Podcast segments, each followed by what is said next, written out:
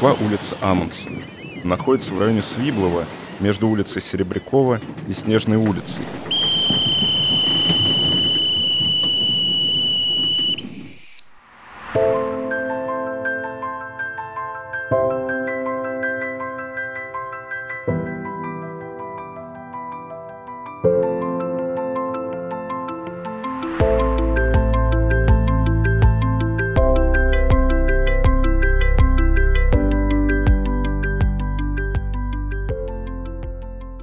Кто же такой Роаль Амундсен?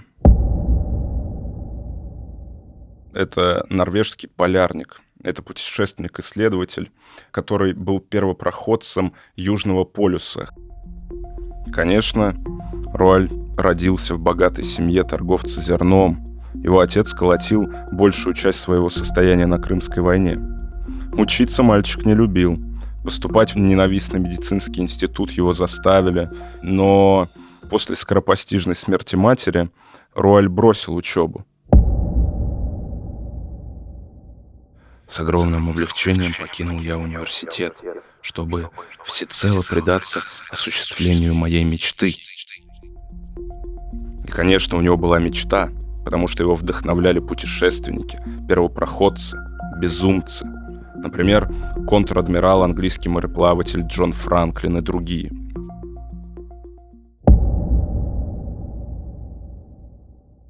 Как ни странно, Руаля вдохновляли больше всего лишения и сложности. Во мне загоралось странное стремление претерпеть когда-нибудь такие же страдания. И он это сделал пронзающие холода Северного полюса, Антарктида, где он переболел цингой, от которой вообще-то умерла большая часть его экипажа, но он выжил. Заняв у брата 10 тысяч крон, он купил зверобойную яхту «Йоа» и покорил на ней Баренцево море. Это и было очень тяжелое путешествие, как он мечтал, с лишениями и страданиями. Он так изнемог, что по возвращении все определяли мой возраст между 59 и 75 годами, хотя мне это было только 33. Но самое важное событие в его жизни было еще впереди. В 1907 году Амундсен начинает планировать новую экспедицию — покорение Северного полюса. Многие считали эту идею безумной, но он ввязался в самую настоящую гонку, борьбу, где победитель мог быть лишь один — он. И он надеялся на то, что станет первым человеком, оставившим след на бескрайних снегах одного из полюсов.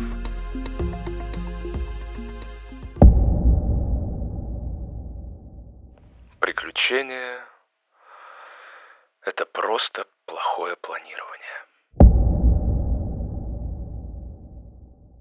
Однако в сентябре в 1909 году какой-то некий Фредерик Кук достигает Северного полюса.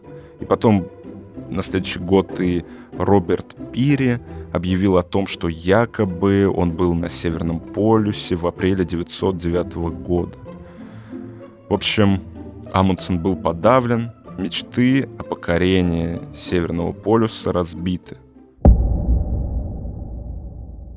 то время целью многих путешественников со всей планеты стал Южный полюс. Однако никто из них не объявлял о точных датах начала экспедиции, но все хотели выиграть время и стать первыми.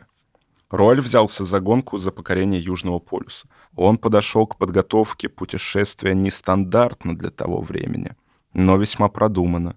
Заказал меховую эскимосскую одежду, разборный дом с печью, а также кто бы мог подумать, но он заказал 100 лаек, 100 собак. В это же время активную подготовку к экспедиции начал англичанин Роберт Скотт, цель которого состояла в том, чтобы принести славу о покорении Южного полюса британской короне. Он пошел по другому пути. Прорезиненная одежда и механические гусеничные сани.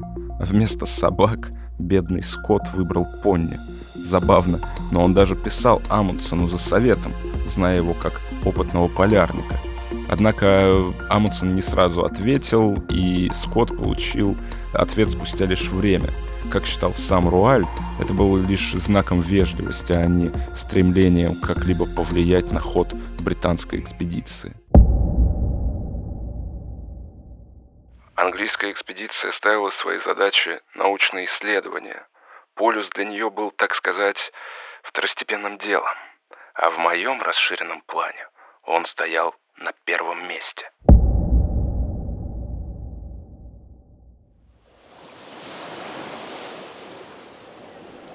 1910 году корабль Амундсена «Фрам» отправляется в путь. Это был роскошный корабль, оснащенный всем необходимым. Наш запас пищи и бумаги был во всех отношениях прекрасным и элегантным, насколько это возможно. У нас был полный набор кухонных принадлежностей, а также сервизы для завтрака и ужина, все самого лучшего качества. У нас была чрезвычайно обширная библиотека, не менее трех тысяч томов. Ну, конечно, вы помните, что Амундсен был не из бедной семьи, и не зря его отец так поднялся во время Крымской войны. Но никто из команды и вообще на корабле, кроме Руаля, не знал, что конечной точкой путешествия станет Южный полюс. Команда об этом узнала только в Португалии во время стоянки, и после этого его корабль «Фрам» сменил курс на Антарктику. Фрам спокойно дошел до Китовой бухты в Антарктиде.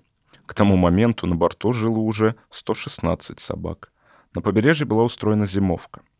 Группа разделилась на две части. Первая подвигалась на юг и обустраивала по пути некие склады с припасами, а вторая осталась в лагере и подготавливала запасы тюленина. Сам руководитель экспедиции писал. «Мы живем теперь поистине роскошно, при хорошей еде и хороших напитках. Конечно, на побережье была оборудована сауна и комнаты отдыха.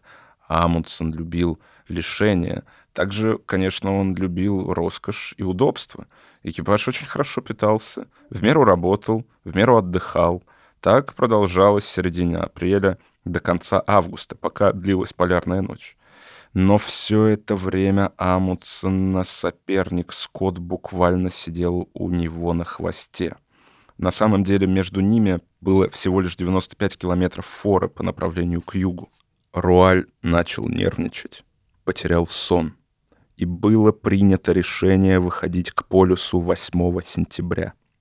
Товарища Амундсона не поддерживали, выходить еще слишком рано. Погода не устоялась, температура то опускалась ниже 56, то поднималась до минус 27.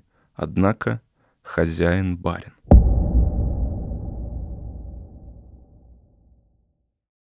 Совершенно ошибаются многочисленные люди, воображающие, что долгое пребывание в полярных регионах делает человека менее восприимчивым к холоду, чем других смертных.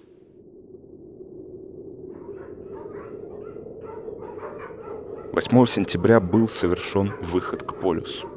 Взяв с собой 86 выживших собак, команда отправилась в путь. Температура опустилась до минус 56, лыжи отказывались скользить, Животные вели себя неспокойно. Амундсен был вынужден повернуть назад, на базу. Но сделал он это не совсем адекватно. Он взял лучшую собачью упряжку, отделился ото всех и самостоятельно рванул на базу, оставив свою команду на растерзание холодным ветрам. По сути, он сбежал, бросил своих. Он испугался. Остальные члены команды прибыли в лагерь лишь через 6 часов, продираясь по ледяной буре при минус 60 градусах, и они потеряли еще немалую часть собак по пути. Трое из команды вообще получили обморожение конечностей. Однако Руаль не испытал ни малейшего стыда, когда встретил их в лагере. Он спросил, куда вы запропастились. Естественно, утром в группе случился конфликт. И один из самых опытных членов экипажа высказал ему в лицо все, что думает о нем. Амундсен его выслушал и исключил смельчака из руководителей полярной экспедиции. и все оставшееся время бедолага был вынужден волочиться в конце строя. Лишь в октябре они смогли выйти во второй раз. Температура поднялась до минус 20, на полюсе наступила весна. И 20 октября 1911 года экспедиция в составе 52 собак и 5 людей вышла за пределы лагеря. Руаль очень надеялся, что его конкурент Скотт проводит эту гонку сразу, как только его пони ступят на лед, но у него не было в этом никакой уверенности, хотя у него-то были в упряжке лайки.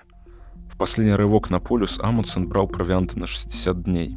30-дневный запас оставался на складе. Лаек к этому времени оставалось 42. Было решено подняться на плато и забить 24 собаки — с 18 оставшимися двинуться к полюсу. По сути, предполагалось забить еще 6 лаек, и в итоге в лагерь должны были вернуться всего 12 псов. Планы полностью оправдались. Подъем на плато начался 18 ноября под сенью горы Бетти, названной так в честь любимой нянечки Амундсена. Температура минус 20. Штормовые ветра, собаки и члены команды страдали от горной болезни. Ну и вид был у нас.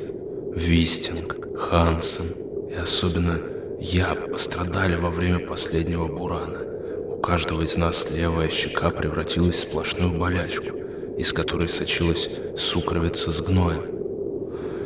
Эффект от сильного и внезапного изменения высоты дал о себе знать сразу – как только я хотел повернуться в спальном мешке, мне приходилось делать это постепенно, из-за одышки.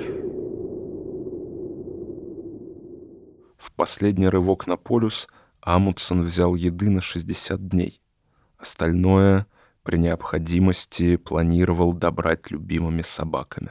Их оставалось 42. 6 декабря Амундсен достиг наивысшей точки своего пути — 3260 метров над уровнем моря и в тот же день побил рекорд Шеклтона 1909 года. До верха добрались 12 собак. Нервы людей были на пределе. Самого полюса Амутсон и товарищи достигли 14 декабря 1911 года в 15.00 по времени Франхейма. Покорение полюса — отпраздновали курением сигар. Поскольку сигар было восемь по числу первоначальных участников команды, а до верха добрались всего пятеро из них, три из них выкурил сам начальник. Что же случилось со Скоттом? Он погиб, так и не добравшись до полюса. Сам Роль разбился спустя 17 лет на своем гидроплане. О, если бы вам когда-нибудь довелось увидеть своими глазами, как там чудесно в высоких широтах, там я хотел бы умереть.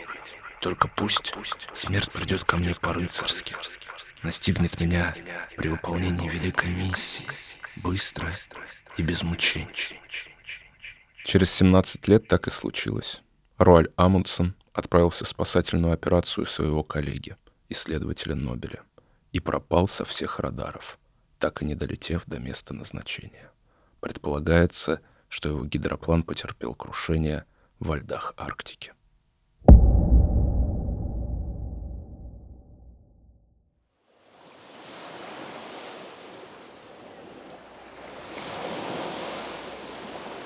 Под осень, накануне ледостава, рыбачий бот, уйдя на промысла, найдет кусок его бессмертной славы, обломок обгоревшего крыла —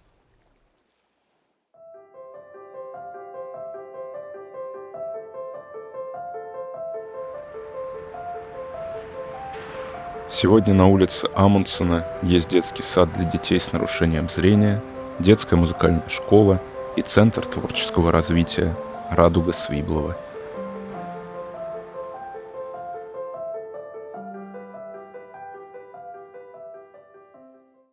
Подписывайтесь на наш инстаграм подкаст студио в одно слово «О» на конце. Ищите нас в социальных сетях по названию сайта hiddenfaces.ru. Слушайте наши подкасты бесплатно на сайте hiddenfaces.ru, а также в приложениях SoundStream, Яндекс.Музыка, подкасты от Apple и Google Podcast в приложениях для Android.